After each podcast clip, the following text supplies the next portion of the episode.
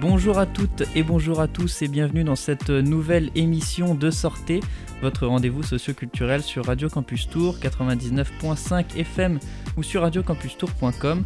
Nous sommes le mercredi 2 février, il est 16h et euh, après cette émission, j'espère que aucun de nos auditeurs ne pourra se faire euh, arnaquer puisque je reçois, je suis en compagnie de Marie-Claude Fourier, coprésidente de l'association d'information et de défenseurs des consommateurs, CLCV Touraine. Bonjour Marie-Claude. Oui, bonjour, euh, bonjour à tout le monde. Bonjour et merci de, passer au micro de Radio Campus Tour.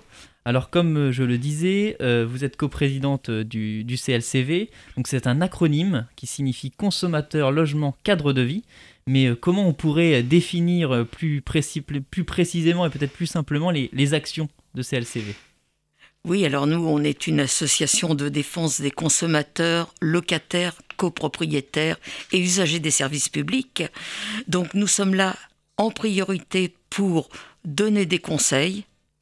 Donc euh, recevoir des gens qui ont besoin de conseils et qui ont besoin d'être guidés, soit dans leurs achats par exemple, soit euh, lors de construction, par exemple construction, ou bah, pour les étudiants entre autres, quand ils prennent un logement, on préfère qu'ils viennent nous voir avant qu'après.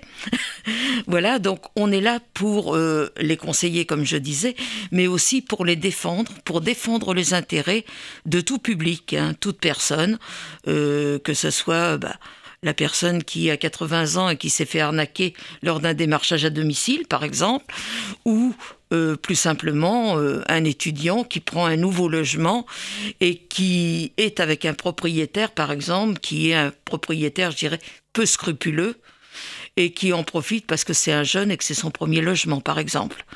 Donc on est là pour euh, essayer de faire de la médiation quand il y a besoin entre les deux, quand il y a eu un litige quelconque euh, entre deux personnes euh, où il y a des intérêts en jeu. Et donc on est là pour s'interposer comme un conciliateur, par exemple, pour essayer de trouver une solution amiable et pour l'un et pour l'autre, et si c'est vraiment un professionnel peu scrupuleux, on n'hésite pas à écrire au nom de la personne, évidemment, euh, pour faire respecter les droits de la personne qui vient nous voir. Donc euh, effectivement, on en parlera. Vous avez finalement euh, une action en, amont et en aval du litige. Euh, et c'est une, association, donc euh, je suppose que c'est une antenne à Tours, c'est une, une, association qui est présente dans toute la France.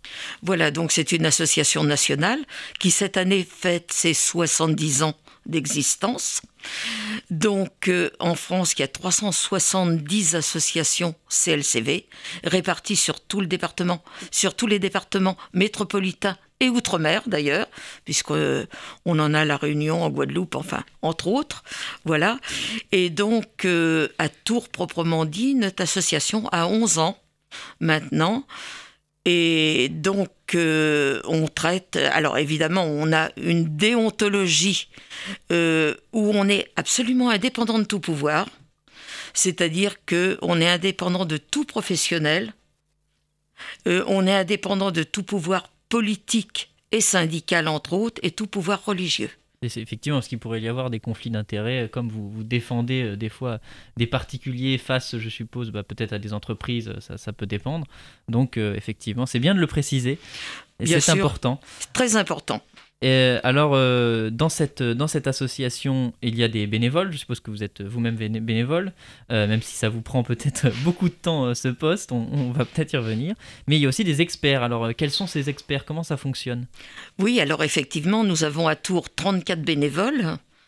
qui tiennent des permanences ou qui sont là pour aider beaucoup chez les locataires et chez les bailleurs sociaux en particulier. Donc c'est là qu'on a le plus de bénévoles parce que il faut vraiment intervenir souvent parce que malheureusement il y a souvent des conflits. Voilà, donc il faut être très très présent et dispo également. Euh, à côté de ça, évidemment, on a des gens spécialisés. Par exemple, notre coprésident qui s'appelle Michel Perra était quelqu'un de l'assurance qui a fait 42 ans dans l'assurance. Donc effectivement, c'est un expert dans cette matière. On a un formateur professionnel parce que nos bénévoles, bon, bien souvent quand ils arrivent, ben, ils connaissent peu ou pas du tout. Donc, il faut les former. Donc, on a des, des sessions de formation interne. L'année dernière, bon, malheureusement, à cause du Covid, on n'en a eu que 8, mais on en a quand même eu 8 dans l'année. En principe, on en a grosso modo une par mois dans tous les domaines.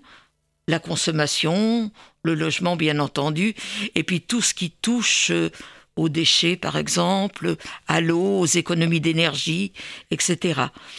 Donc, euh, et par derrière, évidemment, en plus de ça, on a des juristes. Entre autres, euh, on s'appuie sur notre réseau national, bien sûr, puisque au national, on a 14 juristes et qui répondent à des questions quand nous, à Tours. Bon, on est un petit peu juste, on a euh, bon, de bonnes connaissances les uns et les autres, mais quelquefois il y a des choses, j'irais, un petit peu tarabiscotées, donc où on est forcé d'aller plus loin dans la législation. Et là, on a besoin d'articles de loi, on a besoin de jurisprudence, etc.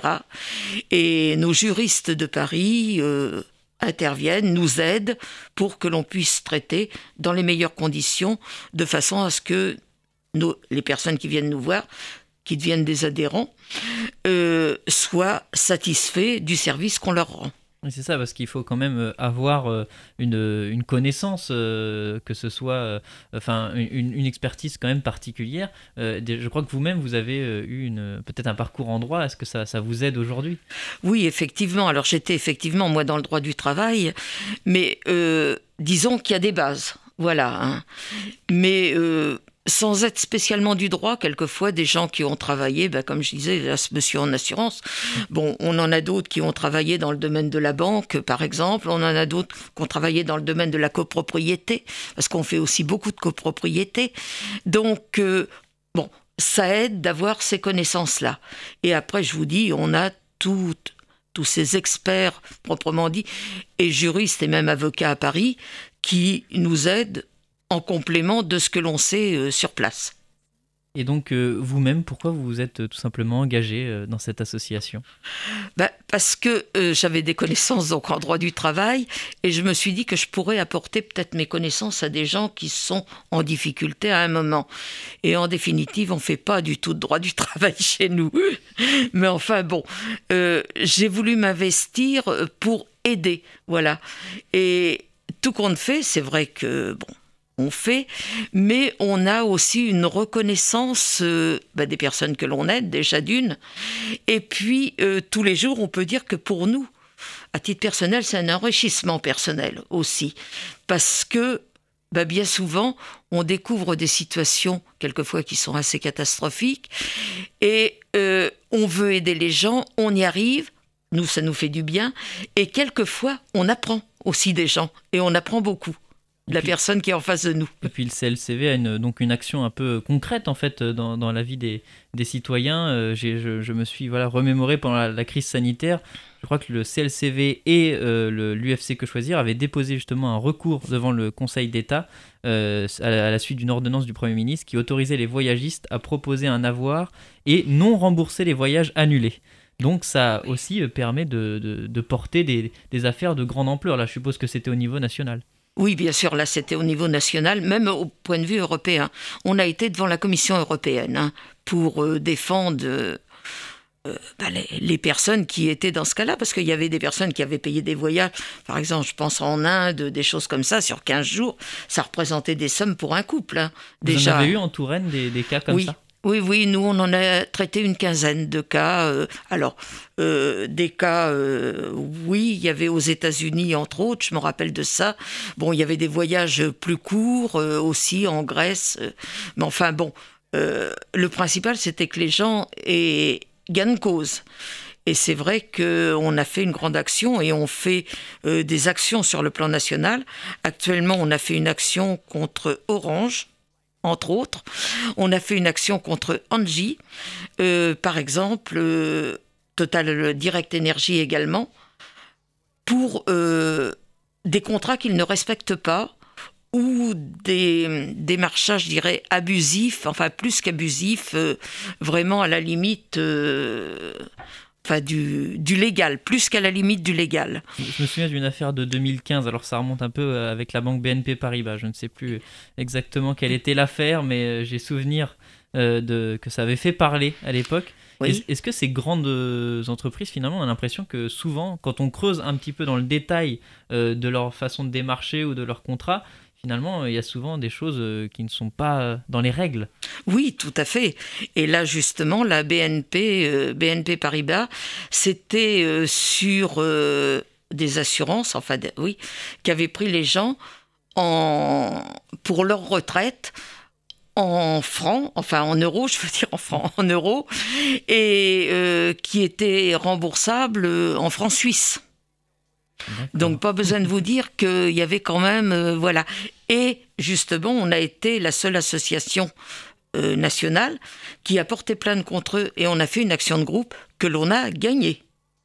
Donc ça vous gagnez souvent finalement contre les quand vous est-ce que, ou alors est-ce que c'est les, plutôt ceux qui arnaquent qui arrivent à, gagner, ou alors euh, finalement quand, une, quand on intente une action en justice, on est plutôt euh, confiant? Oui, alors bon, quand on tente, c'est qu'on est à peu près sûr de gagner. D'accord. Hein, voilà. Euh, quand il y a bon des petites choses, je vois on a gagné une action contre qu'on voit beaucoup à la télé comme j'aime, entre autres, pour la semaine qui était soi-disant gratuite la semaine de régime, si on prenait un mois, on avait une semaine gratuite, et en réalité, on n'avait pas du tout de semaine gratuite. Donc, euh, on a fait une action contre eux qu'on a gagnée. Et donc, ils ont été forcés de revoir leurs conditions et de remettre ça différemment en disant, si vous prenez un mois, on vous donnera une semaine gratuite. vous avez parfois réussi à changer euh, les contrats, les conditions euh, de grandes entreprises, de grandes firmes finalement. Oui, oui, oui, tout à fait, oui.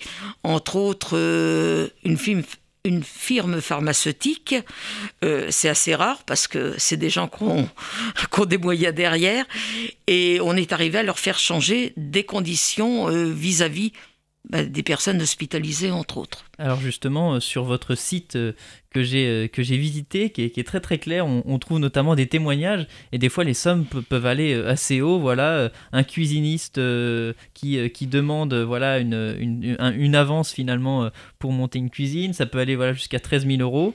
Et après, on, peut lire que après de multiples échanges par courrier et par mail, vous êtes parvenu à une intervention conforme. Donc bon, ça prouve bien que, voilà, comme vous le dites, des fois, on, peut arriver à, finaliser l'action en justice. Oui, tout à fait. Et ça nous arrive assez souvent. Et les cuisinistes, malheureusement, sont un petit peu notre bête noire parce que j'oserais dire que malheureusement, il n'y en a pas beaucoup qui respectent la réglementation comme elle devrait être. Bon, eh bien, écoutez, nous allons poursuivre cette conversation, mais avant, on va marquer une petite pause musicale. On va s'écouter euh, Delighted Peoples avec euh, le titre euh, Triples Optic sur l'album The Platform en 2000. Comme chaque album, les Delighted Peoples, c'est une pièce d'orfèvrerie hippopistique, ciselée au platine, aiguisée à la rime. On s'écoute ça et on se retrouve juste après.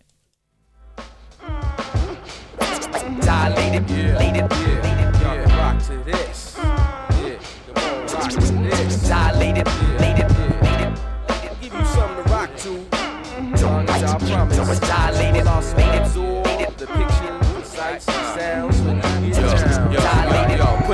my eyes and I still got two. Dilated, I'm a science. Put out the second one and I can still see you. Dilated, I'm a science. I affect your chemistry and macromolecules, cells and groups of cells called tissues, organs, organ system, organisms, population, communities, ecosystems, forks in the road in the valley of decision. Prophets and charlatans both speak visions. So this descendant of African survivors, so-called Indian tribes in the Korean war child. Birth name, rocker peeps, name me Ira style or Ira science, possessor of the secret file. A student on these LA blocks ever since I first saw the train at Red Dump Koch. A triple optometrist, mental megalopolis. We never fall, though turntables might wobble, baboo. Drop the obelisk on this. Guaranteed hot shit, triple optic. Yeah, put out one of my eyes and I still got two. Put out the second one and I can still see you. Triple optics. Put out one of my eyes and I still got two. Put out the second one and I can still see you. Triple optics. I say make moves, but watch your paper trail. And right before the, I saw the vapor trail. On my mark, engage your subconscious. Better in the many successful club launches.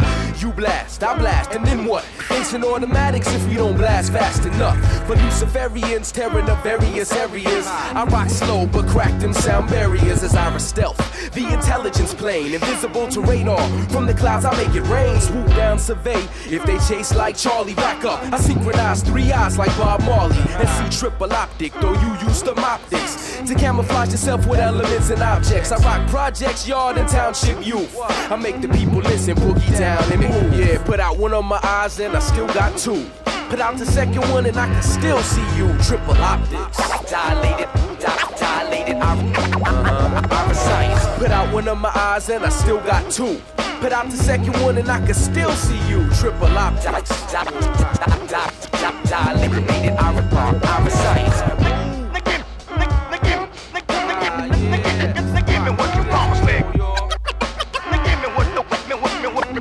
What you promised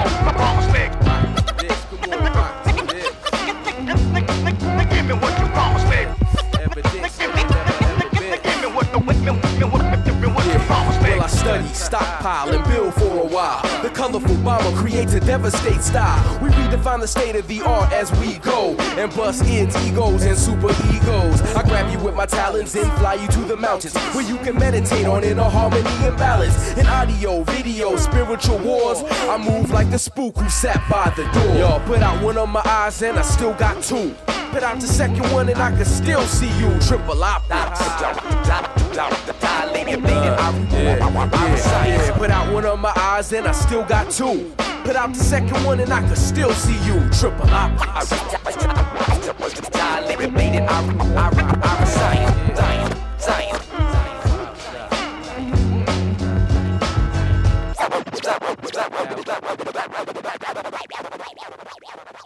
Peace.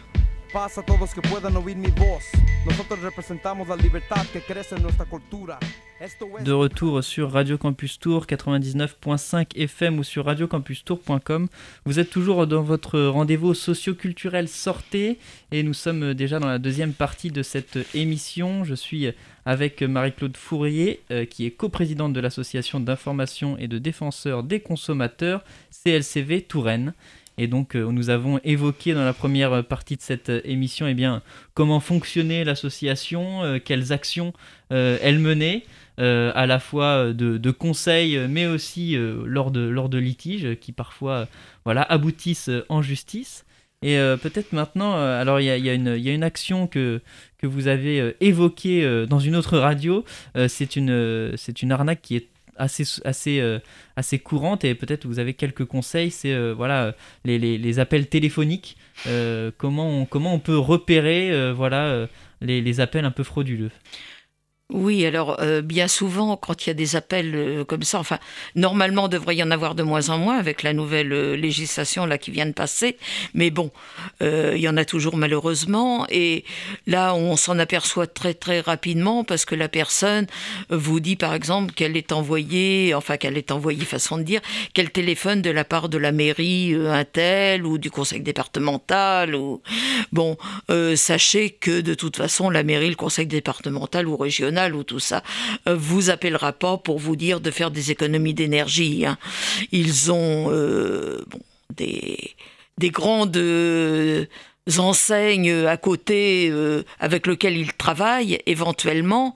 là, je pense par exemple à la métropole, ça s'appelle Artemis, où ils donnent des conseils et des conseils tout à fait indépendants. Hein Donc, euh, ils vous appelleront jamais pour ça. Alors, quand vous avez des appels euh, sur ce genre-là, bon, bah, vous raccrochez tout simplement. Alors, ce qu'on peut donner comme conseil, nous, euh, la personne qui est derrière le micro, en, l'occurrence, ou le téléphone, ou qu'importe, est là, bon, j'irai pour gagner sa vie. Bon, ce qu'elle fait, ça lui plaît pas forcément, mais il faut qu'elle gagne sa vie. Donc c'est peut-être pas la peine non plus de l'incendier de reproches ou, d'être impoli vis-à-vis d'elle ou de lui, parce qu'il y a les deux, euh, simplement dire non, ça m'intéresse pas, vous raccrochez, point final. Voilà. Et vous discutez pas, c'est pas la peine de discuter, ça sert strictement à rien. Ils vont vous convaincre qu'eux, et puis ils vont perdre leur temps, ils vont vous faire perdre le vôtre. Donc c'est pas la peine. Dès que vous comprenez que vous avez quelqu'un qui est, enfin, qui est là pour vous vendre quelque chose malgré ce qu'elle dit, euh, bon, euh, voilà. Et puis, euh, quelquefois, vous avez aussi des... Euh, le téléphone qui se déclenche tout seul, j'oserais dire, c'est des robots qui sont derrière, qui font des numéros, voilà. Et puis, bah, vous décrochez, puis vous avez personne. Bon, bah, vous décrochez, vous raccrochez. Même à la limite, si ça commence à vous parler, bah, vous laissez le téléphone décrocher, il parle tout seul, c'est pas un problème et puis vous le raccrochez le téléphone après, euh, tout simplement. Et hein. quand, on, quand on nous appelle comme ça, on sait qui sont, euh, qui sont ceux qui organisent les, arnaques derrière? Oui, en principe, euh, c'est des sociétés peu scrupuleuses pour la plupart, parce que je vois par exemple économie d'énergie pour en revenir là. la personne qui est dans votre coin, qui est soit menuisier, soit enfin qu'importe comme comme profession et qui peut vous faire des travaux, ben celui-là, il vous appellera pas téléphoniquement. Hein. Vous, vous en aurez vent euh, par des euh, par exemple, par des amis. Euh, Privilégier le... contact de proximité, De proximité. Dans, ces cas-là, ouais. Voilà. Il y, a une arnaque que, que, voilà, qui, qui, ressort euh, souvent en ce moment, c'est celle où on nous demande d'utiliser nos, comptes, nos, nos, crédits du CPF, donc du, du compte personnel de formation, c'est ça? Oui, c'est ça. Alors moi, ça m'a beaucoup amusé parce que moi, bon, je suis pas de première jeunesse et j'ai reçu ça il y a 15 jours. J'ai dit, ah, bah, c'est bien parce qu'il faut encore que je sois formé à menage, impeccable Bon, euh, sachez que de toute façon, ça fait partie euh, d'un ministère normalement, hein, et que les personnes de ce ministère en question ne vous appelleront pas, euh, les gens de la NPE, enfin Pôle Emploi, ne vous appelleront pas non plus, et voilà. Donc, vous devez savoir si vous avez droit à cette formation de par votre employeur. Bon, et puis, euh, si vous êtes euh, demandeur d'emploi, vous pouvez euh, y accéder également par Pôle emploi. Mais les gens des ministères concernés ne vous appelleront jamais. Hein. Donc, c'est vraiment une arnaque. Hein. Ça, c'est une grosse arnaque même. Et, quel est le, public cible le plus, le plus touché par ces arnaques, souvent téléphoniques? Alors téléphonique, c'est... Par mail aussi, hein, je, suppose qu'il y a beaucoup de... Oui, par mail aussi. Euh, téléphonique, bah, c'est surtout les personnes âgées, je dirais les seniors. Euh, à domicile, idem parce qu'ils ont des cibles bien précises, ils ont des listes, euh, enfin des listes qu'ils achètent. Hein. Et effectivement, quand on voit quelqu'un qui s'appelle Geneviève ou Monique, on sait que c'est pas une personne qui a 20 ans, par exemple. Donc, il se fie là-dessus pour appeler les gens en particulier. Donc, euh, téléphonique et démarchage à domicile, c'est surtout, pas que, mais surtout des personnes âgées. Et bien souvent aussi des personnes du milieu rural.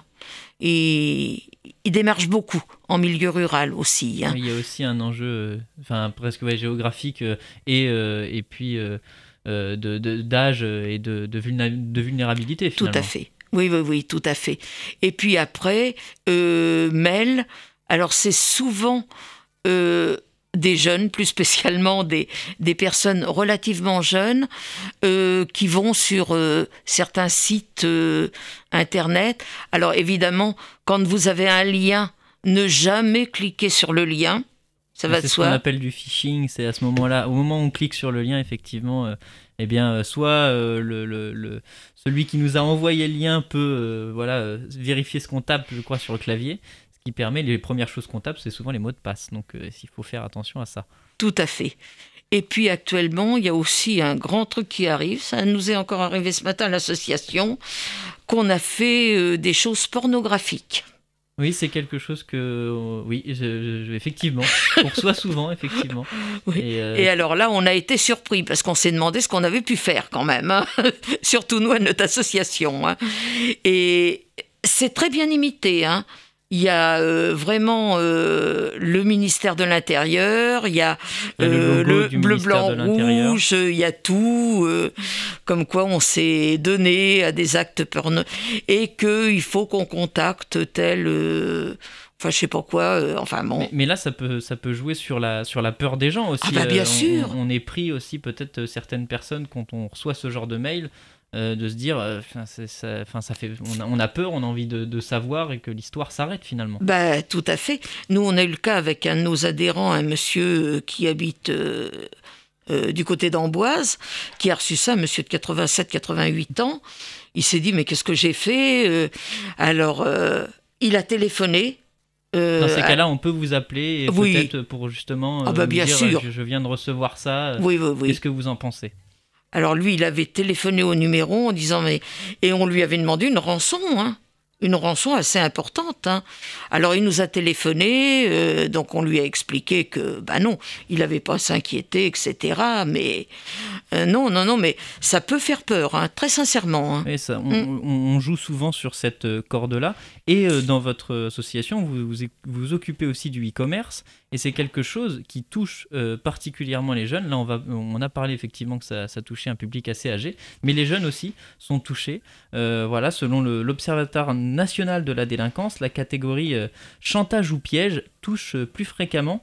donc ça, les plus de 75 ans, on vient de le dire, mais aussi la catégorie euh, 14-29 ans qui représente quand même 13% des chiffres. Donc, euh, est-ce que vous avez des, cas de, jeunes qui vous appellent ou, euh, qui viennent de se faire euh, arnaquer? Oui, alors là, ça arrive très souvent avec des sites internet qui sont, alors, qui dans un premier temps ont l'air d'être en France. hein, dans un premier temps, et dans un deuxième temps, il y a des choses à commander qui sont gratuites, par exemple, et on se retrouve en, en déroulant les pages, je dirais, sur des sites étrangers où la personne commande et puis paye, évidemment, et évidemment reçoit jamais rien, quoi. Et là, effectivement, tant que c'est encore sur des sites français, bon, on a moyen d'intervenir. Mais quand euh, déjà on part, et bien souvent, c'est des sites qui sont en Afrique ou qui sont en Asie ou aux États-Unis. Et là, bah, malheureusement, euh, Pas de avec- moyens d'action euh, non, c'est très on peut compliqué. vraiment rien faire. Est-ce que la crise sanitaire a, a augmenté euh, le, le- le- le taux euh, d'arnaque en ligne? Les gens étaient peut-être plus sur, le- sur, les, sur les réseaux sociaux, sur leur portable, à regarder leurs mails? Oui, tout à fait. Oui, on a eu une recrudescence ben, au moment de, de l'isolement, je dirais. On a eu vraiment une recrudescence de personnes qui nous ont dit euh, j'ai commandé ça, c'est jamais arrivé, vous pouvez regarder. Enfin, donc euh, effectivement, c'était sur des sites euh, complètement bidons, quoi. hein. Alors, on a le moyen de voir si un site est fiable ou pas en allant sur société.com. Et là, sur société.com, on sait si le site est toujours euh, actif. On peut même avoir l'identité du, gérant du site, etc. Et on voit si vraiment c'est un site fiable. Alors, je, je ne sais pas euh, depuis combien de temps vous êtes euh, coprésidente, mais je crois que vous avez dit que l'association, elle, elle existait depuis plus de 60 ans, c'est ça? 70 ans, oui. 70 ans. Mhm. Euh, donc, euh, j'imagine, bah, elle a vu l'avènement d'Internet, elle a vu aussi l'avènement des, des réseaux sociaux. Euh, Est-ce que vous avez vu euh, peut-être, euh, vous, euh, euh, voilà, l'impact de, de nos multiples connexions digitales maintenant euh, sur les arnaques? Est-ce que ça a démultiplié le risque finalement? Bah, euh, oui, disons que les jeunes, bien entendu, et c'est normal, hein, vont sur ces réseaux sociaux et sur les réseaux sociaux, il n'y a pas que des choses. euh, c'est pas des bisounours, hein. donc euh, c'est vrai que oui, ça a augmenté effectivement les risques euh, que prennent certains jeunes, euh, des sites de rencontres quelquefois qui sont pas très très catholiques, je dirais. Euh, Est-ce qu'il y a eu des, des actions particulières euh, de- des pouvoirs publics ou alors est-ce qu'ils sont un petit peu dépassés sur ces sujets? Ben, je sais pas au juste. Nous, on n'a pas eu trop, trop. Enfin, on a eu des cas, mais on est arrivé à s'en sortir. Mais euh, je sais pas au point de vue euh, pouvoir public ce qu'ils ont fait derrière. euh, J'avoue que je sais pas. Ouais, C'est un sujet, ça sera peut-être un thème de campagne, on ne sait pas. Peut-être, peut-être. C'est pas sûr quand même, hein, je vous avoue. C'est pas sûr. Euh, on, continue cette discussion avant une nouvelle pause musicale. Euh, on va s'écouter euh, Pierre Quanders avec un hommage à Papa Wemba et on se retrouve juste après.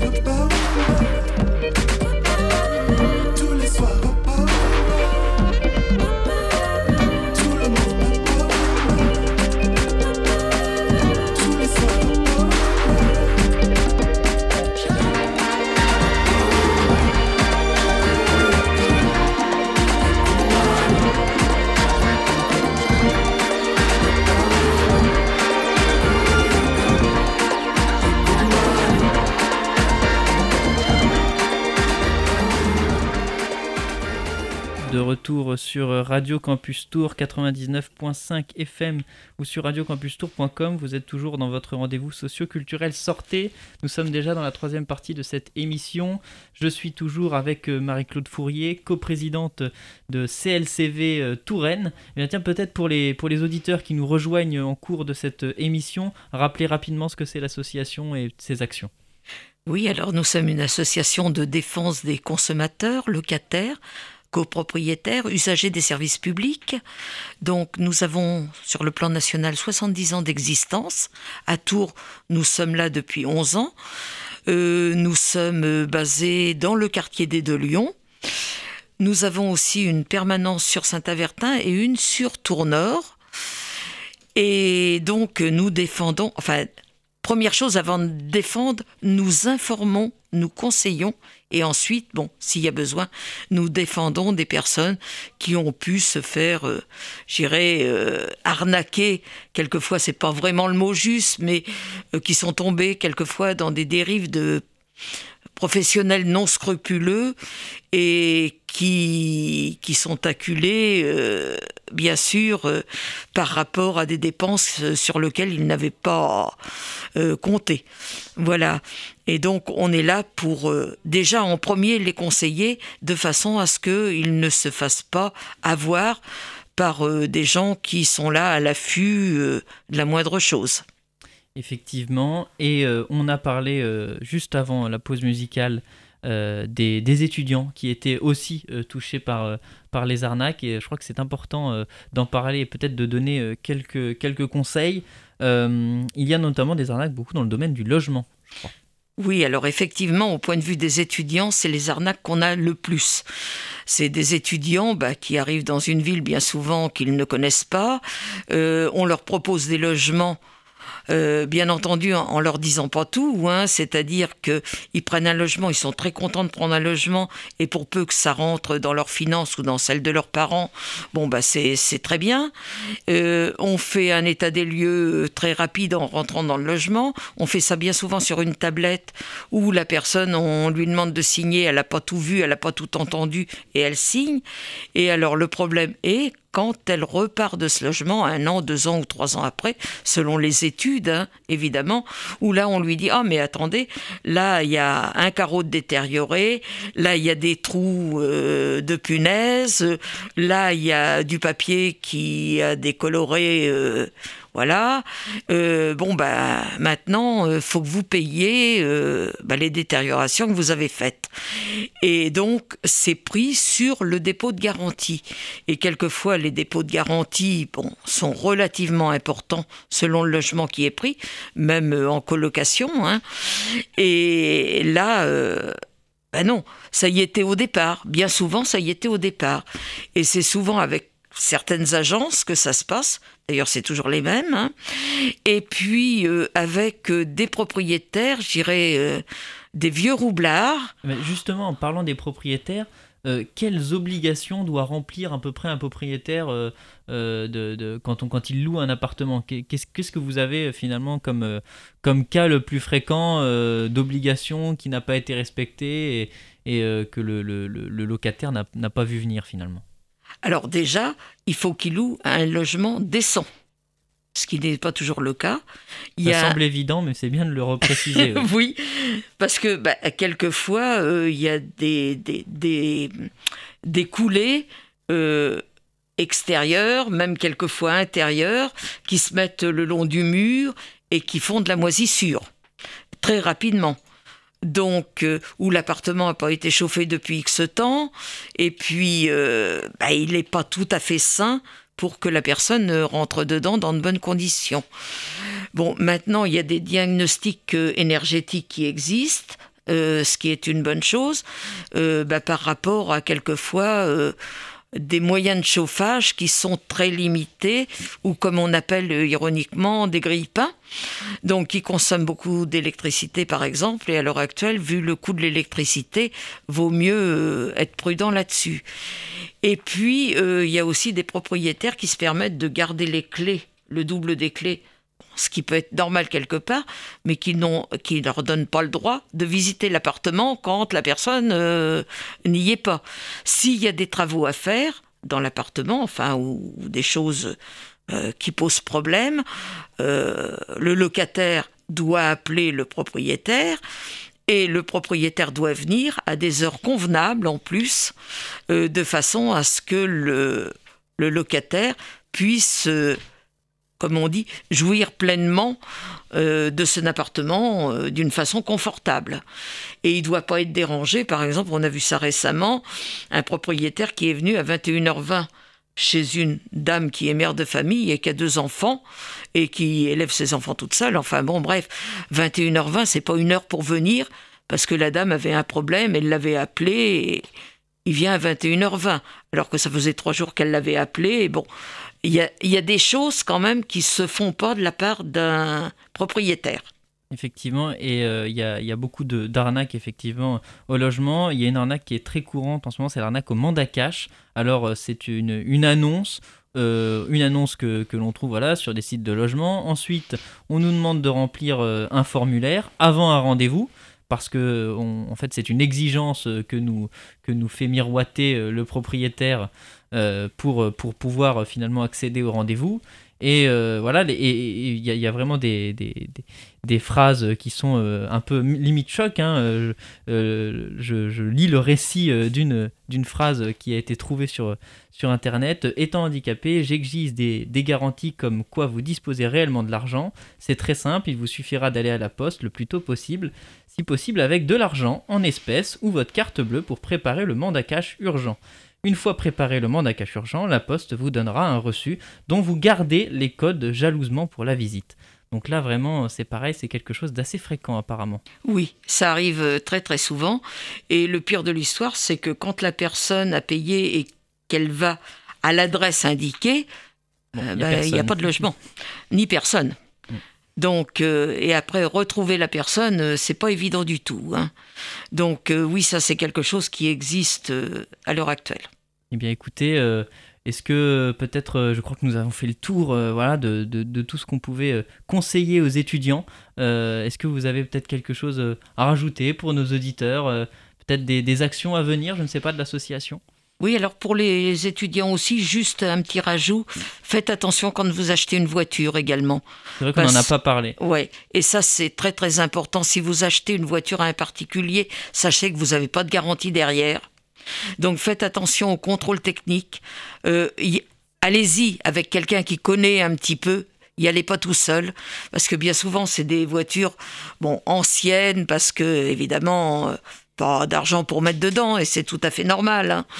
Et donc euh, bah là carrément les gens vous voient venir pour certains d'entre eux, hein, tout le monde n'est pas comme ça, mais enfin malgré tout et faites très très attention à ça. Achetez plutôt si vous le pouvez dans un garage, bon, même si c'est un petit peu plus cher, au moins vous aurez une garantie au moins de six mois. Eh bien écoutez, euh, Marie-Claude, merci d'être passée au micro de Radio Campus Tour. J'espère qu'on vous reverra euh, de temps en temps pour peut-être prodiguer de nouveaux conseils euh, à nos auditeurs, aux étudiants. Ça pourrait être intéressant. Et puis voilà, bon courage pour toutes vos actions encore à venir. Et puis aux nouveaux litiges, malheureusement, je suppose, que vous allez devoir gérer. Oui, ben, je vous remercie beaucoup de votre accueil et puis je souhaite bon courage à tout le monde et n'hésitez pas à nous appeler. Peut-être rappeler un numéro, voilà, et votre site internet. Voilà, et notre site internet, euh, CLCV euh, Touraine. Eh bien écoutez, merci beaucoup Marie-Claude. Quant à nous, euh, chers auditeurs, nous poursuivons cette émission avec la rediffusion du magazine d'actualité d'Arte, 28 minutes. Euh, cette semaine, le magazine reçoit Eric Fotorino, le cofondateur du, euh, de l'hebdomadaire Le 1. Eric Fotorino a trois passions dans la vie, le journalisme, la littérature et le cyclisme, qu'il croise à l'écrit, dans la presse ou sous forme de roman. Sa dernière nouvelle intitulée La pêche du jour est d'ailleurs parue dans son hebdomadaire Le 1. Il y met en scène le dialogue acerbe entre un pêcheur et un client mystérieux et interroge notre indifférence face à la crise migratoire. À travers cette fable, Eric Fotorino tente de remettre un peu d'humanité face à une question très actuelle et au naufrage dramatique qui l'accompagne. Mon cher Eric Fotorino, au fait, j'ai un titre pour vous si jamais vous êtes à court. Matière première. C'est joli, non? Car c'était bien votre spécialité à vos débuts dans le journalisme, au mi-temps des années 80. Pétrole, charbon, gaz, minerais de toutes sortes, riz, coton et j'en passe. Mais la première de vos matières premières, c'est vous. Elle irrigue votre œuvre, au rythme d'un livre par an, voire deux dans les bonnes années. Narcissisme? Certainement pas. Masochisme? Moins encore. Mais vous n'avez pas encore épuisé le mystère de votre naissance. Ces voix du passé qui nous hantent, comme le chantait Barbara, parlent encore. Né à Nice en 1960, d'une maman toute jeunette et d'un père inconnu qui le restera longtemps. Installation à La Rochelle, adoption, Mort brutale de votre père adoptif qui vous conduira comme un naufragé à la rencontre de votre géniteur. La seconde matière première, c'est la presse. Début comme pigiste à Libé, puis carrière au Monde, où vous finissez directeur de la rédaction. Papivore d'un nouveau genre, vous fondez le 1, Zadig, Légende. Autant de formats et de temporalités inédites pour prendre le temps de comprendre et le plaisir de lire. c'est résister à l'air du temps, c'est résister à l'insignifiance, c'est euh, résister au grand copier-coller, au politiquement correct. On crie au casse-cou. Tranquille, vous poursuivez votre route. Ce qui nous amène à la troisième de vos matières premières, le cyclisme, passion d'enfance. On y retrouve l'opiniâtreté, la confiance conquise, l'ambition peut-être. C'est toujours bien de rêver plus grand que soi. Ça permet de mettre du monde dans ses rêves. Vous expliquez, mon combustible, c'est le journalisme. Mes fondations, c'est la littérature. Tout cela fait une maison. Mais vous ajoutez, comme il faut s'échapper de temps en temps, il y a le vélo. Mon cher Eric, quelque chose me dit que vous n'êtes pas prêt d'épuiser vos filons. Alors, Eric Fotorino, la, pêche du jour, c'est donc un, dialogue, je le disais, euh, qui notamment illustré, incarné par ce, pêcheur donc, qui, pêche ces, cadavres de, migrants en Méditerranée. Comment est-ce que vous expliquez, vous, euh, ce pêcheur, et parfois la cliente aussi évoque évidemment euh, le cynisme des gouvernants, des gouvernants européens qui n'accueillent pas suffisamment les migrants en Europe, mais il renvoie aussi et surtout peut-être à notre indifférence collective, parfois individuelle, en tout cas des uns ou des autres. Comment est-ce que vous l'expliquez, vous, cette indifférence de nos comportements? Est-ce que c'est lié à une forme euh, d'habitude, finalement, face à un drame euh, qui a d'ailleurs peu ou prou déserté en bonne partie les écrans de télévision et les médias maintenant au bout de plus de six ans? Oui, il le dit d'ailleurs à un moment donné, ce pêcheur, il dit quand vous tuez, c'est avec nos mains. Euh, ben, écoutez, je pense que, en fait, c'est le résultat de toute cette propagande des États pour dire, pour, pour camper l'image des migrants comme des gens dangereux, comme des gens indésirables, et euh, ces États qui euh, construisent en Europe, dans toute l'Europe, une politique de non-accueil qui criminalise la solidarité. Je n'avais jamais imaginé qu'on pourrait mettre à côté le mot crime et le mot solidarité. Et, et en fait, donc, toute cette politique de non-accueil, euh, d'ostracisation, de peur, euh, alors que quand même, il faut rappeler que plus de 80% des migrations, presque 90% en Afrique, elles se font d'un pays à mhm. l'autre. À l'intérieur même. C'est pas, pas traversé. Mhm. Très peu traversent. Mhm. Et est-ce qu'un continent comme l'Europe est, si fragile qu'il ne peut pas accueillir des centaines de milliers de migrants? Je ne crois pas. On a vu en Allemagne en, en 2015. Donc si vous voulez, pour moi, notre euh, indifférence individuelle, elle est nourrie par cette espèce de mot d'ordre qui nous conforte hmm. dans une forme d'indifférence. On dit, ben non, c'est pas, c'est pas à nous de nous en hmm. occuper. Il y a, peut-être un, autre symptôme de cette euh, indifférence, c'est la manière dont on parle collectivement, encore une fois, de ces migrants. Euh, on parle d'ouvrir ou de fermer les vannes, on parle de vagues migratoires, on parle de submersion, ce qui est d'autant plus absurde quand, en l'occurrence, ce sont les réfugiés eux-mêmes, les demandeurs d'asile, qui meurent euh, noyés. Comment l'écrivain que vous êtes comprend et reçoit oui, tout, ce champ lexical qui permet aussi d'ailleurs de, de les mettre à distance? Oui. Écoutez, moi, je le reçois comme une immense violence. Euh, certains qui ont lu euh, La pêche du jour ou qui l'ont entendu dans la voix de Jacques Weber et de Lola Blanchard reçoivent cette violence. Mm. Mais moi, je dis, ce n'est rien à côté de la violence qui, dépeint cette réalité. Cette réalité, elle est tellement violente parce qu'on ne tend pas la main, on n'est même plus humain. C'est-à-dire qu'on dit migrants, mais ce pas des migrants, c'est des réfugiés, c'est des gens qui, fuient quoi? La guerre, la torture, euh, une misère absolue. et en fait, nous, on ne fait que aggraver qu'alourdir euh, le, fardeau qui est sur eux. C'est comme si, on, vous voyez, on leur mettait encore plus la tête, sous l'eau. Et, donc, voilà, donc ces mots-là, euh, le mot appel d'air, par exemple, on dit ah oui, dans le Nord, il ne faut pas les aider parce que si on leur remet un toit sur la tête, on leur donne à mm. manger, ça va faire venir quoi la, terre entière. Donc c'est ces fantasmes, évidemment, que certains politiques récupèrent très facilement. il y a un autre terme aussi, euh, c'est chantage aux migrants. Euh, On l'a vu hein, récemment en Biélorussie, euh, juste avant les fêtes euh, de fin d'année. On va les lâcher. Voilà, Recep Tayyip Erdogan aussi s'en sert aussi de, pour faire pression sur l'Europe. On voit que c'est devenu aussi un enjeu véritablement géopolitique. Hein. Oui, vous avez raison, mais là aussi, c'est nourri par nos peurs et nos fantasmes. C'est-à-dire que ce qui s'est passé à la frontière biélorusse, on a laissé des femmes, des enfants, des hommes mourir dans les forêts, mourir de froid. Mais allez les chercher, ils sont allés les chercher. Voilà, ils sont allés les chercher. Et eh ben, ça, si l'Europe avait dit non, mais on les laisse rentrer. Bah, cette arme-là, tout de suite, aurait, aurait été émoussée, n'aurait plus d'efficacité. De, et si elle avait fait ça, est-ce qu'elle aurait pu attiser un peu plus quand même des, réactions de peur ou de rejet qu'on voit dans un certain nombre d'opinions publiques en Europe hein? On le voit, et ça se manifeste notamment par la montée de partis d'extrême droite? Bien sûr, je crois qu'il ne faut pas être angélique, euh, dire bah oui, mmh. il faut que les migrants... Peut, on ne peut pas venir comme ça, mais je crois qu'il y a un minimum euh, à la fois d'accueil, mmh. d'humanité. Regardez l'Allemagne, 2015, mmh. un million de migrants. Euh, Angela Merkel avait, produit des, avait mm. prévu des programmes mm. d'alphabétisation en allemand. Mm. C'était 800 heures d'allemand pour chacun. On les a mis sur le marché du travail. En France, on ne reconnaît même pas leur diplôme. Quand on dit c'est toute la misère du monde, non, ce n'est pas toute la misère du monde. Ce sont des gens qui, au contraire, sont très courageux et qui sont capables, le plus souvent, de s'adapter si on veut bien leur tendre la main pour qu'ils s'adaptent. Alors, vous évoquiez l'enjeu politique aussi autour de cette, euh, de cette question, hein, de ce drame des migrants. Nous sommes en pleine campagne présidentielle euh, et dans cette campagne présidentielle, il y a une figure qui s'impose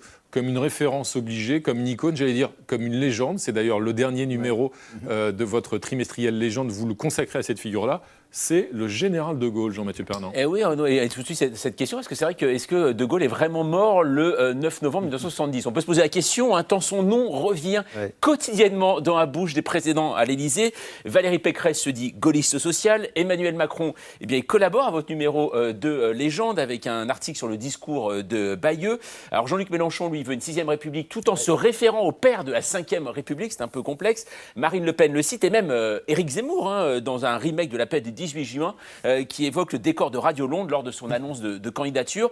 Anne Hidalgo également se définit comme gaulliste. Bref, à chaque élection présidentielle, les candidats rivalisent de passion euh, gaulienne hein, pour souligner leur droiture, l'honnêteté de leur futur mandat, mais également pour montrer qu'ils s'inscrivent dans une référence chère aux Français. Alors on ne sait pas si ça marche vraiment, mais la question qu'on peut se poser, c'est est-ce qu'à un moment, pourquoi on n'arrive pas à tourner la page de Gaulle? Ben, on l'attend de moins en moins qu'il y a une nostalgie, alors peut-être subliminale, du rêve de grandeur. C'est-à-dire que euh, De Gaulle, c'est lui, il était grand, et euh, surtout, il faisait la France plus grande qu'elle n'était. Mmh. Euh, il voulait la mettre à hauteur d'ambition qui ne sont plus les nôtres aujourd'hui, parce qu'il y a eu la mondialisation, parce qu'il y a eu l'Europe, parce qu'il y a eu beaucoup de choses qui ont affaibli les souverainetés nationales. Et donc je pense que dans la figure de De Gaulle, un peu aussi de l'homme providentiel, l'homme du 18 juin, mmh. l'homme qui d'une certaine manière, avec beaucoup d'ambiguïté et de calcul, de machiavélisme, met fin à la guerre d'Algérie et, crée la Ve République. Donc je crois qu'il y a tout ça, mm. euh, cette admiration, et c'est pourquoi on lui a consacré ce numéro de légende. Légende, donc De Gaulle, c'est la légende, c'est l'un de vos journaux en l'occurrence, euh, et puis il y a aussi évidemment vos, romans, Eric Fotorino, l'un d'entre eux d'ailleurs, Chevrotine, fait l'objet d'une adaptation cinématographique de Laetitia Masson qui sera diffusée au mois de février sur cette excellente chaîne. Exactement, le 11 février Arte, Arte. bien sûr. Euh, la littérature, vous le disiez dans le portrait de Philippe Ridet, on l'a vu tout à l'heure, ce sont vos, vos fondations, dites-vous, et ce qui nourrit euh, ces fondations, c'est un, certain nombre de, références, à commencer par un grand auteur. Nadia, c'est une archive que nous allons vous montrer. un grand auteur qui est pour vous une référence. Et quel auteur Un certain euh, Patrick Modiano dans cette archive en 1972 sur l'ORTF. Il vient de recevoir euh, cette année-là le Grand Prix de l'Académie française. Et le moins qu'on puisse dire, c'est que ça ne lui est pas du tout monté à la tête. Regardez. Alors les prix, ça permet de propulser dans le grand public la littérature. Mais il ne faut pas écrire en fonction des prix parce que c'est absurde. D'abord parce que je vois mal comment on pourrait faire, même quelqu'un de cynique et qui voudrait écrire en fonction des prix, je vois pas qu'est-ce qui pourrait. Ça change quelque chose, vous pensez, dans la vie d'un auteur? Bah, C'est-à-dire qu'il arrive à gagner un gros public, alors c'est dangereux ça aussi, parce que ça peut avoir du bon et du mauvais, parce que. Je sais pas, il faut rester. Euh, il faut avoir le courage de rester soi-même. Il y a un côté très juvénile et un peu effrayé par la caméra. 42 ans après, en 2014, il reçoit le prix Nobel de littérature et dans son très beau euh, discours prononcé à Stockholm, il dit cette phrase-là qui est très belle. Un romancier est aveugle vis-à-vis de ses propres livres et les lecteurs en savent plus long que lui sur ce qu'il a écrit. Euh, avez-vous vous-même le même rapport à vos livres? Ils vous échappent ah oui, c'est fort. Bon, d'abord, je suis assez ému de voir euh, Modiano comme ça, parce que c'est vraiment lui, c'est quelqu'un qui est fidèle à son écriture, à son univers, à ce qu'il est. Certains disent qu'il écrit toujours le même livre, mais non, il, y a toujours quelques nuances, comme c'est une grande tapisserie, vous voyez, avec des, motifs. Euh, il y a une phrase de Gide que, j'aime beaucoup qui dit On sait ce qu'on a écrit, on ne sait pas tout ce qu'on a écrit. Mm. Et ça, effectivement, je crois qu'il y a une part de nous qui nous échappe euh, lorsqu'on écrit. Et cette part, quelquefois, c'est le lecteur qui va la chercher, qui même nous la renvoie. Qui peut voir des choses différentes dans chacun voilà, des livres. Exactement. Et ça, je pense, c'est ça la multiplicité de, la littérature. Moi, moi, je crois que écrire, c'est vraiment, on creuse au fond de soi. Euh, mais s'il n'y a pas à un moment donné un partage et une sorte de polysémie, justement, un mélange avec les lecteurs, euh, ben, on a écrit que pour soi et ça n'a pas beaucoup d'intérêt.